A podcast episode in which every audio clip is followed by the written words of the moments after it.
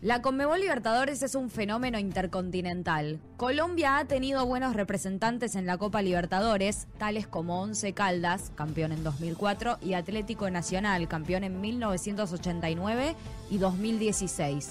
Hoy, en un nuevo episodio de ¿Lo sabías? Vamos a repasar las participaciones de los equipos colombianos en la Conmebol Libertadores a lo largo de su historia.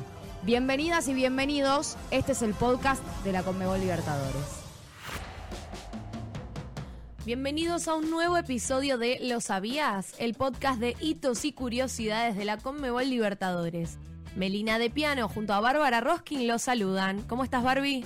Muy bien, Meli. Hoy estamos con aroma a café, ya que nos vamos a Colombia para recordar la participación de los equipos de ese país en la apasionante Conmebol Libertadores. Los equipos cafeteros han definido diversos torneos a nivel intercontinental y continental. El balance no es favorable en cuanto a números de finales y títulos ganados, sin embargo, desde los años 80 no es raro ver algún club colombiano disputando un torneo de Conmebol. Atlético Nacional es el club con más finales, 12 en total y más títulos continentales, 7 en Colombia.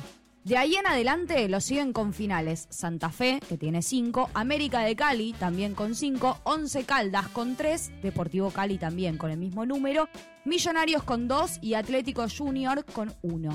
Atlético Nacional en 1989 y 2016 y Once Caldas en 2004 son los únicos que han ganado este torneo en Colombia. Así es, Meli. La máquina verde, por su parte, llegó a la gloria eterna, como mencionamos, primero en 1989 tras vencer a Olimpia de Paraguay por penales. Luego, 27 años después, volverían a alcanzar la gloria eterna tras vencer a Independiente del Valle por 2 a 1 en el resultado global.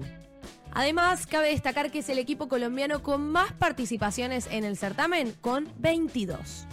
El otro campeón colombiano, y quizás hasta el más inesperado, fue Once Caldas en 2004, que venció por penales a nada más ni nada menos que al Boca de Bianchi, que venía de eliminar a su eterno rival en las semifinales.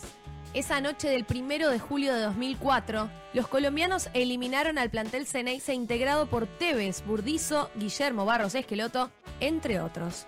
¡Qué nombres!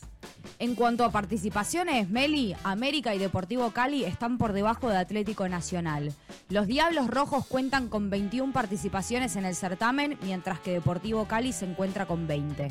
Por debajo de ellos se encuentra Millonarios con 17, Junior de Barranquilla con 17 también e Independiente de Santa Fe con 13. Un dato curioso de América de Cali es que a pesar de su gran desempeño durante los torneos, nunca ha podido salir campeón. Exacto, Barbie. Los Diablos Rojos disputaron cuatro finales de Conmebol Libertadores y en ninguna de ellas han podido levantar la copa. La primera la jugaron en 1985, donde perdieron por penales frente al bicho de la paternal en el tercer partido definitorio jugado en el Estadio Defensores del Chaco. La historia se volvería a repetir al año siguiente, cuando el América de Cali volviera a cruzarse con otro equipo argentino en la final. Esta vez fue River Plate. Luego de que los millonarios ganaran 2 a 1 en la ida y 1 a 0 en el partido de vuelta, los Diablos Rojos volvieron a quedar como subcampeones de esa edición. El año 1987 volvería a encontrar al América en una nueva final, esta vez frente a Peñarol de Uruguay, y nuevamente cayó tras perder ambos partidos. La última final a la que llegaron los Diablos Rojos se dio en 1996, de nuevo frente a River, y la historia terminó favorable nuevamente para el equipo argentino, dirigido en aquel entonces por Ramón Díaz. Otro equipo colombiano que supo llegar a la final y estar cerca de la gloria eterna fue Deportivo Cali, que en 1978 se enfrentó a Boca Juniors. Tras empatar 0 a 0 en Colombia, Boca arrasó de local tras vencer al equipo colombiano 4 a 0 para así consagrarse campeón de esta edición.